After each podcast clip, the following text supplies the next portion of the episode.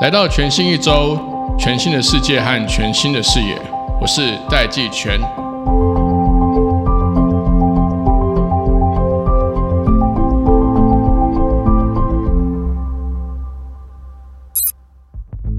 二零二三年绝对是 AI 大爆发的一年。科技报局看中 AI 对各产业的影响和冲击，今年在北中南各举办了三场智慧大工厂的系列论坛。今天最后一站来到了工业港都高雄。这场论坛的主题是二零三零年台湾制造的生存试炼 AI 双轴转型挑战赛，现在开始。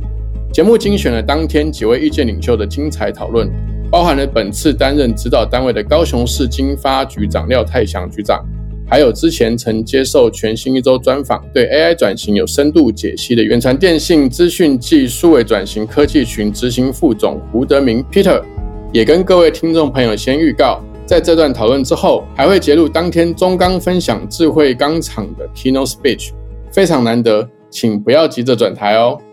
好，我们先来听这段高雄经发局廖局长远传 Peter 和我的 Panel Discussion 高峰对谈。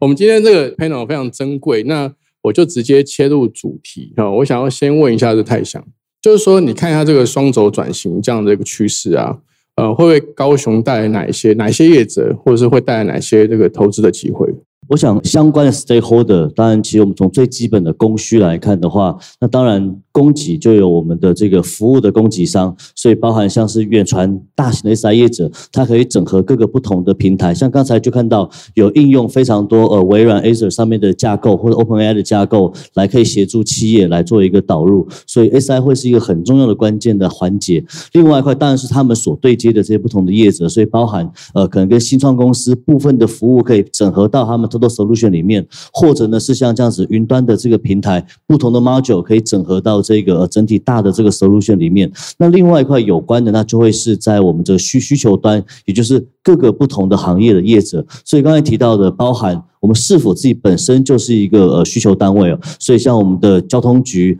毒防局，甚至我们自己经发局等等各个局处，都会有需要科技来去做这个，不论是数位转型或经营转型相关的这个内容。那甚至呢，像演唱会经济很红，演唱会经济大家知道有一个场馆很重要，叫试运主场馆，但试运场馆也有一阵子没有更新了，所以里面包含相关的监视器啊、数位设备怎么去做更新，以及呢它整体的发电设施怎么去做更新，这些我们也是一个需求单位。那所以。以及呢，在地所有的业者，大型业者、小型业者、中型业者、船产科技业者，有不同的 stakeholder，我想这些都是呃整体新的这个需求单位以及这个服务的供应商需要来做合作。那我想政府很重要的一个，其实是其实政府一直有有一点，我觉得很重要是不要 g a l 就是商业通常都会走的比政府还前面，因为大家是在第一线面对这个困难，面对这个呃生存的这个挑战，所以政府应该要做的是。把这些重点的这 stakeholder 都拉来到高雄，让大家可以像是这样子的一个，不论是呃论坛啊、，SENA 有一个机会可以去做彼此的互动、彼此的 sharing，让大家找到彼此的痛点、跟彼此的需求以及彼此的解决方案。我想这是市府呃应该要努力去做的。所以说把大家抠来之外，另外一块呃政府也有相关的这个补助。那我想这个这一块也是不论中央或地方，我们的共同来协助大家。好，你看得很清楚嘛？就是说这整个分需求面跟供给方。那需求当然就是不管是这个市民的啦，还是这个商家的啦，就是大家都有这个需求，要往就降低这个碳排、进行转型，也会有这个 AI 转型的这个需求。那像你现在跟整个高雄市政府在做的，就是尽量的去把原本有点倾斜在北部的这些供给方，像 SI 啦或科技厂商啦、科技服务商啦，能够带来高雄去满足这些需求。我这样描述应该算是精确的吗？是。好，那这样好，接下来的问题就要问 Peter。假设我们这些厂商现在开始做双轴转型，你觉得它关键的第一步是什么？第二个呢是说我做下去，因为大家都在做生意嘛，就做生意，当然就是生意越来越好，表示你的服务或是你提供的这些供给有满足需求方的他们想要的东西，可以解决他们的问题。除了关键第一步之外，作为这个厂商，或者说我们作为这些服务或产品的提供者，我们要怎么去衡量我们这个双轴转型投资效益？我觉得第一个就是，当你在做数位转型，今天延伸到近邻，你一定是要把所有的现象能够数据化。我才能知道我在哪里。但是以现在目前，我如果把我的营运数据化，我可以得到清楚的报表。我相信大多数的企业都应该有这样的能力。是你的时间差多久？你是隔一天，还是隔一周，还是隔一个月，甚至隔一季？但是无论如何，台电至少两个月会告诉你，你家的耗电要收多少钱。假设以这个一个作为 baseline，这至少是你现在应该要做的事情。我要知道我的营运成果的数据化到什么样的程度。但是好，进一步，今天你要真的做到说，我要去到碳达峰，我要能够去评估碳中和，我到底该买多少绿电？你必须要建构数据的 baseline，你就必须要进化到我不能等待两个月让台电告诉我我花多少电费，而是我当天的能耗的流动。是一个什么样的状况？如果我每两个月透过电表、透过电费才知道我的这个能源的耗用状况的话，我一年只有六次能够去做策略的改变，这完全不 make sense 嘛？所以呢，我要做到每一天的基础，哇，那挑战就非常大喽。就是你怎么今天去把你这些能耗的装备，然后呢，一个一个透过物联网实时的收集，更麻烦的是分析。你今天用什么样的一个 IT 的基础去容纳这些数据，在上面去做有意义的分析？但是无论如何，你做到这件事情，你就能够感知我现在的能耗。就像我现在可以告诉你，我全省七百多家门市，目前现在在上个小时里面耗电量最大的是哪几家门市？为什么？好，那么再来第三步，那就更重要的是叫做模拟。一旦我做了什么事情，我对我未来的能耗会有什么样的影响？当你开始做模拟，就有 AI 的进来的帮助了。所以，当你开始能够有模拟的能力的时候，你就可以做到策略的优化。事实上，这个代表是一个你预测的能力。AI 会在你的第二阶段感知，跟第三阶段预知。所以，刚刚讲这三阶段呢，一个是我现在是不是能够查知我现在数据化的结果，但是可能有有这个 gap。第二个是我能不能感知到我现在正在发生什么事情。第三个是我们大家，尤其是大老板们，政府的政策补助，希望大家做得到的是，我能够预知我未来的能耗，我什么时候能够透过一个基准点到真正的碳达峰，于是我就知道我的能耗会逐渐下来，到达碳中和，于是我就能够跟我的股东会。跟我国外的投资跟法人说，今天我对我的能耗的预测是胸有成竹的。我在对应到我的 capex，我每年是用一个怎么样合理的付出？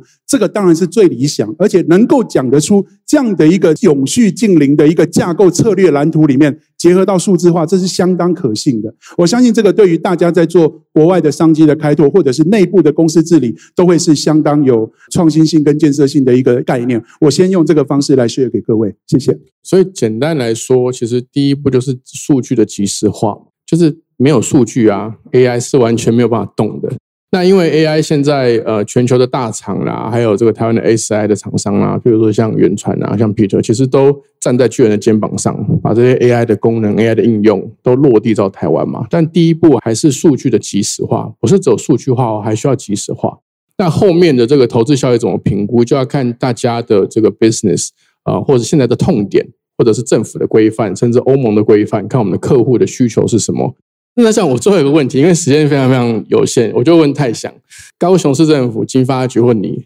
准备为高雄的这个厂商们做哪一些服务，或者是做哪些准备？先 echo 一下刚 Peter 所说的，因为其实我自己以前也在原厂，我以前在 SAP，那所以其实呃我们在讨论这个数位转型，然后经营转型，应该说。近零转型是一个目标，那或者是我们整体数位转型可能有制程上的这个数位化，或财务报表的数位化，或者是客户 CRM 端的数位化等等。但回到呃源头，都会是一个呃数据，绝对是基本。但我还是会建议大家，会先有最重要的目标，比如说我目标是希望把近零这件事情先做好，我们再回过头来推我们整体的这个架构可能需要什么样子的一个基础架构。所以先从源头目标再回来推基础建设，我也比较推荐大家用用这样子的方式来做，会。是是一个比较好的一个路径跟这个历程。那呃，回到刚才季璇所提到的，是否接下来呃，或者是过去我们在在做的一些内容哦。第一个，其实大家刚刚听得出来，近邻转型这件事情要做。你前提一定是要做数位转型，因为如果没有数位化的话，我们是没有办法做近邻的。比如说今天 C b a n 我们要去跟欧盟申报这个整体的碳排，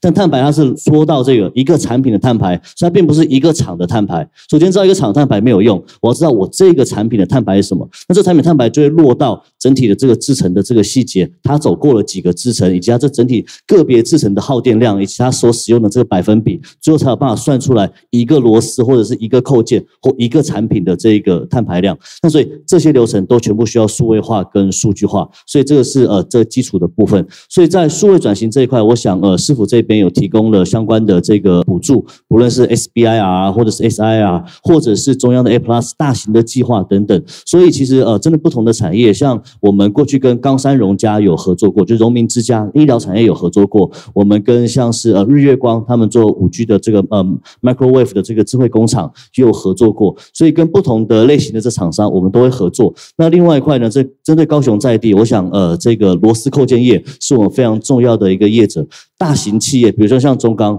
自己呃有资源，自己有目标，其实中钢都做得很好。但我们会需要中钢共同的来做帮忙，怎么去协助他们其他中下游的这一个产业，共同的来推动这个近邻的这个路径。所以我们邀请了中钢加入我们的近邻的大联盟。另外一块政府，我们也跟法人，像是金融中心来合作，协助下面的这些呃这些中中小企业来去盘点整体的这个碳排，甚至到这个产品的碳排。我想这个是政府会去努力以及辅导的部分，把整个产业链抓出来。然后把重要的这些 component 的这些 leader 拉在一起，并且呢做相关的这个补助，让大家在第一步要踏入这件事情的这个门槛或者是这个摩擦力没有那么高。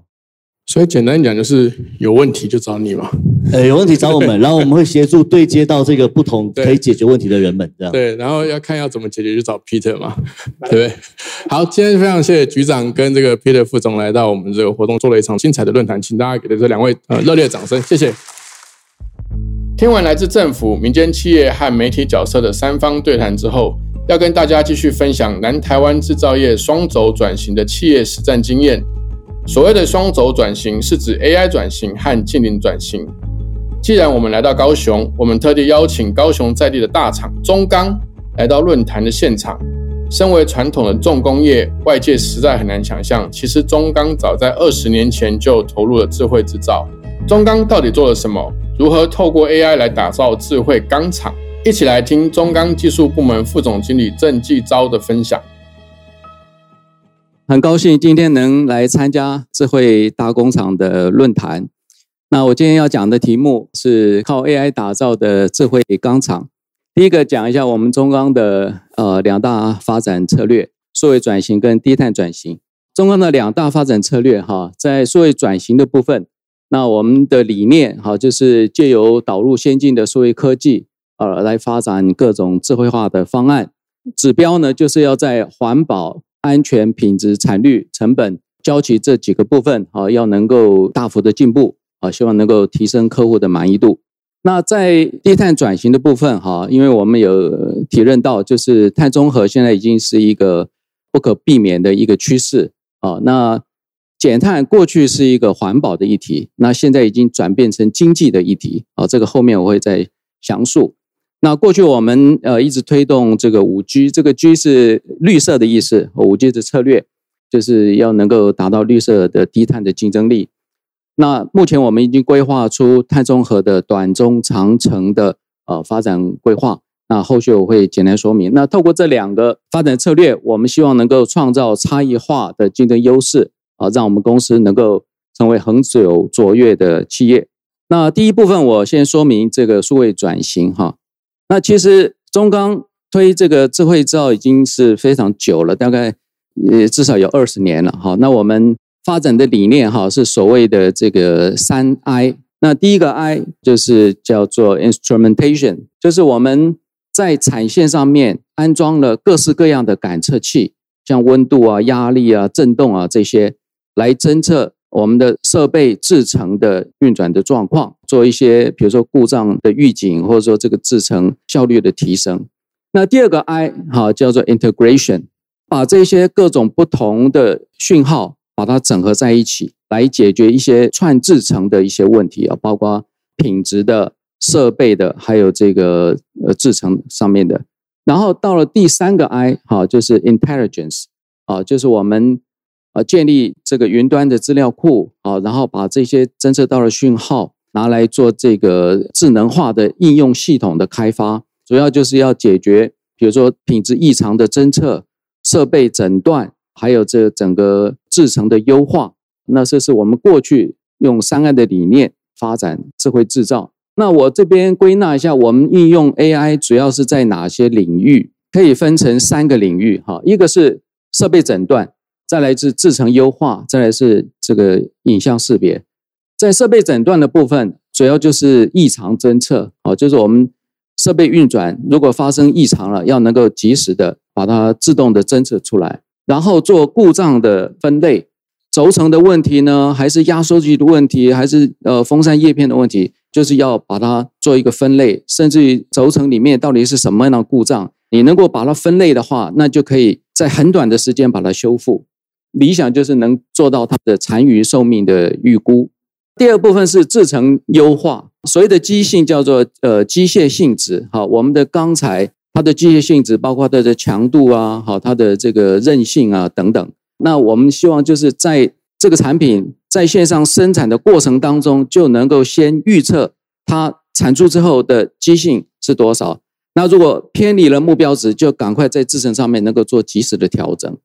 那另外就是钢种的转用，啊，我们在炼钢的时候，根据客户他的这个订单要求的成分，我们会去做炼钢。但是在过程当中发现它有偏差了，现在是利用一个 AI 的模型，让它能够尽快能够转用到其他的钢种。那在影像辨识的部分，我们主要是用在钢品上面的缺陷的自动检测。还有我们的钢卷的识别码的自动辨识，还有一些这个呃物件的侦测。接下来举几个例子，第一个例子是我们叫做智慧高炉。那这边的示意图是我们的高炉，高炉是从铁矿产出铁水的一个设备，看起来是小小的，实际上它大概有三十米高啊，大概有十层楼高，好，是一非常庞大一个设备。那它主要的功能就是从上面固进铁矿焦炭。啊，那在这个热鼓风之下呢，把这个铁矿还原成铁水。那这个里面的反应是高温跟高压啊，而且它是整个包在一个铁壳里面，还有耐火砖里面。那我们从外面是没办法知道里面发生什么状况，那你也很难做一个最佳化的调整。那现在我们就是建立了智慧化的高炉，就是我们在高炉上面安装了非常多的感测器。感知这个高炉里面的一些状况，然后呢，我们就把它可视化。好，至少你第一步先要了解它里面发生了什么状况，然后利用这些数据，我们开发一些 AI 的模组去预测它这个制成的变化，然后可以做一些最佳化的调整。好，我们总共发展了二十七项的智能模组。那我们统计它的效益，每一年可以降减二点三五亿的燃料费。而且可以减少一万多吨的温室气体的排放。那我们在产线上开发了很多智能检测的系统。那我这边举的一个例子哈，就是我们在这个呃烧结矿的输送皮带上面，我们开发了一个自动的力度分析系统。这个烧结矿是运输到高炉，就是这个烧结矿要把它丢到高炉里面去。那这个烧结矿的力度大小对整个高炉的制衡非常重要。你如果力度不对的话，会造成这个高炉的制程会造成很大的麻烦。那以往的话，我们是用人工取样分析的方式，以往的话只能是四个小时去取一次样分析。那如果哎发现这个呃力度不对，赶快去调整参数。那但是你前面这个四个小时，它已经都进到高炉了，就可能会造成不良的影响。那现在我们就是在这个输送皮带上面装设摄影机，自动侦测它的这个影像，然后透过 AI 的方式去自动计算它的力度分布，发现哎跟我的目标不一样了，我赶快去调整参数。那这个是随时量测、随时调整，就可以及时的去找到一个最佳的一个设定的条件。那另外我们这套系统啊，也可以侦测这个皮带它是不是有偏移，偏移的话它会摩擦生热，会发生火灾。那有一些异物会造成设备损坏，我们都可以及时把它侦测出来。另外，我们也开发了叫做智慧人员安全关怀系统。那这个是什么用意呢？就是我们中钢厂区很大，设备很多，那我们都要派人去巡检。那以往的话，比如说一个人他到一个很空旷的地方去巡检，那他不小心昏倒了、跌倒了，或是从高处坠落，因为这个很空旷，没有人知道，好，就丧失了急救的。时机，那现在我们就开发了一个这个急救器哈，就是你要去巡检就带在身上，就挂在你皮带上。这个昏倒了好几分钟都没有动啊，或者说他从高处坠落，他有一个重力加速度，那这个时候在控制室就可以侦测到这个讯号，就发现哎这个人有问题了，赶快他也可以侦测到他的位置，好就赶快派人去急救。好，再来我们发展了智能冶金设计系统。好，这个背景是这样，就是我们客户有产品需求的时候，以往的话他就会询问我们的工程师，那工程师他就是依据他的脑袋里面的记忆，或者说他笔记本上面的资料，哎，去设计一个参数，然后去试制。但是这个资料非常的庞杂，而且也碰到一些人员这个退休的问题。好，所以你靠这样的试制，常常就容易失败，那那个开发的时间就非常长。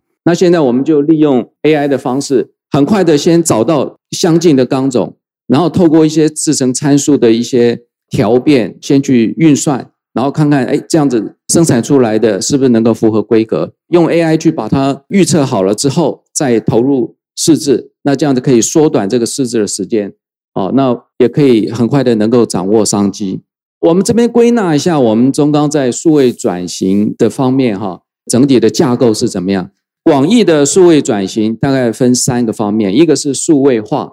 啊，一个是数位优化，再来就是狭义的数位转型，就是一些商业模式的创新。那其实过去中钢在数位化跟数位优化的部分，我们也做了很多了，哈，也有一些初步的成果。数位化部分，我们有建立了这个超融合主机的架构，整合式的资料云、全域的资料目录等等。那在数位优化的部分，我们开发很多。智能化模组，好，那刚才我也介绍了几个案例，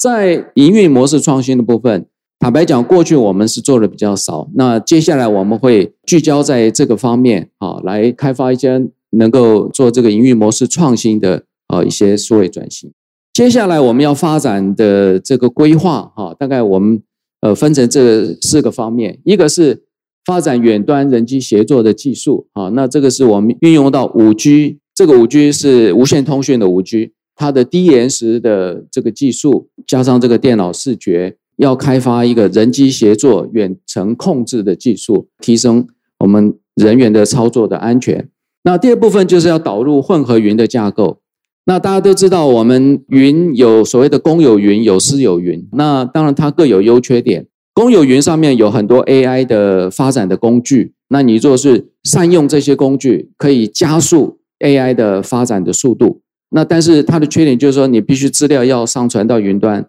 那很多公司就会有这个资料安全的疑虑。那你如果说，哎，那我要避免这个资料安全的疑虑，那我就用私有云，我就自己开发。但是这样的话，开发速度就变得很慢。好，你可以自己开发很安全，但是赶不上人家外面进步的速度。好，所以我们现在的方式是结合这两者的优点，好，我们开发。混合云的架构，利用公有云上面的这个 AI 的工具上传去训练它，训练好了之后，把这个模型下载到地端来运用。好，那资料还是保留在我们的地端。好，这样子可以兼顾这两者的优点。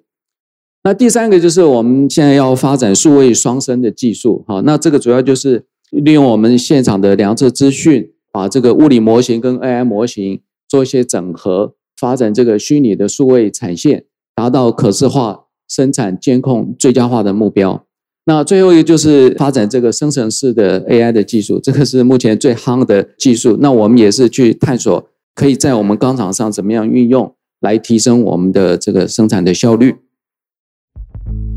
中钢除了利用 AI 技术提高产品良率、降低设备毁损，中钢这几年还有一大挑战，就是要减少碳排的排放量。中钢内部有所谓的五 G。这个 G 是 green 绿色的 G，一起来听听中钢做了哪些事。那第二部分我要讲的是这个低碳转型的部分。刚刚有提到，就是说过去碳中和呃是一个环保的议题，那现在它已经演变成经济的议题。那主要是来自于三方面的压力。第一个是法规面的限制啊，大家都知道我们在。呃，今年初啊，立法院已经通过了气候变迁应应法，那将来要征这个碳费。那另外就是现在有很多国际倡议，像这个 R E 一百啊、E P 一百等等，他就要求企业一定要有具体的减碳措施。你如果提不出具体的措施，那他可能就将来投资机构就不投资你，这是一个压力。另外，当然大家都非常清楚了，碳边境调整机制啊，所谓的 CBAM，欧盟要开始征碳关税，好，所以这个也是造成压力，所以我们不得不要推动一些减碳的作为。那说明一下，我们过去哈呃推动这个五 G，这个五 G 是绿色，刚才的五 G 是无线通讯哈。那包括绿色制成、绿色产品、绿色伙伴、绿色事业、绿色生活。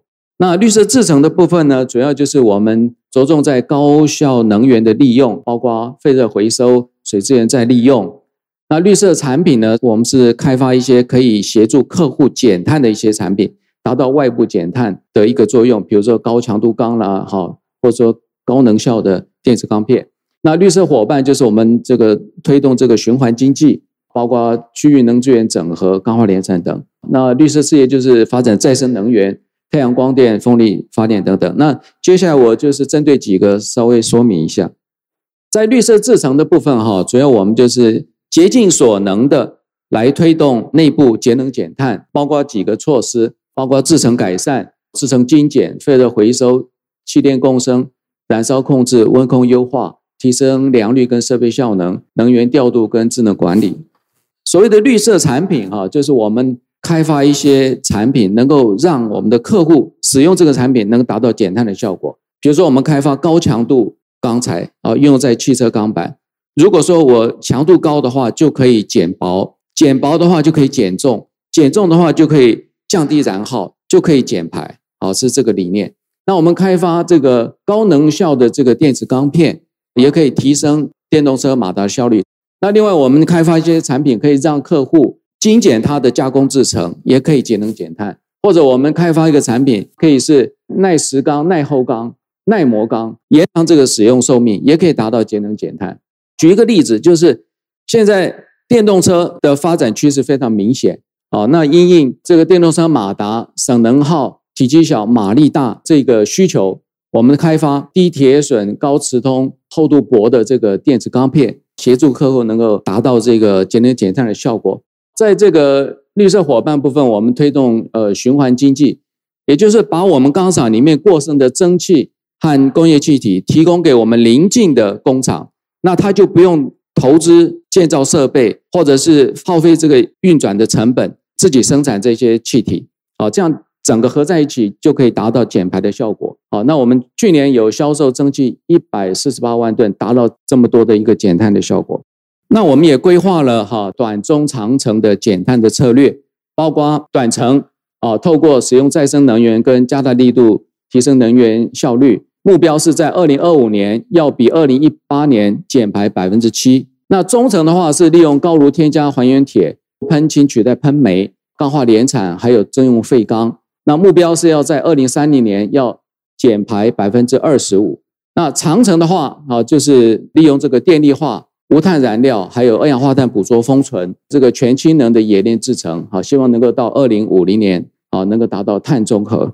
碳中和所需要的技术目前啊都不是很成熟的，需要投入很多的研发的资源。好，那我们现在做完的这个整个研发的规划，我们也结合了十一所学校二十二位的学员专家。成立了技能冶金中心，我们呃也申请了国科会的计划，在积极在推行。中钢近五年有推动数位转型，还有智能化的工作。那我们统计一下，完成了一百三十三项的成果，已经创造了每一年有十二亿的这个效益。那我们后续会持续的来推动这个 AI，来打造一个智慧工厂。那另外，这个碳中和已经是一个不可逆的趋势，那我们会系统性的开发节能减碳的工作。以上是我的报告，谢谢。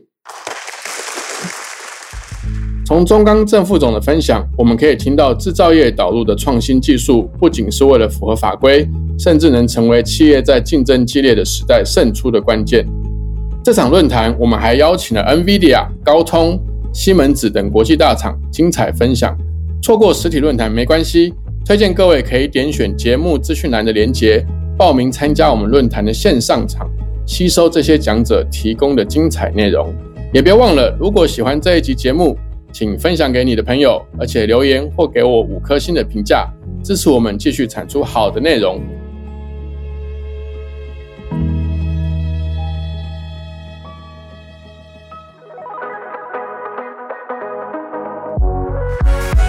TechOrange 科技报局提供各式各样关于科技创新、国际产业的热腾腾情报。现在就订阅以下频道，在 Facebook 讨论热门话题，从 YouTube 看精华报道，让 Line App 送最新趋势给你。到 LinkedIn 关注科技社群，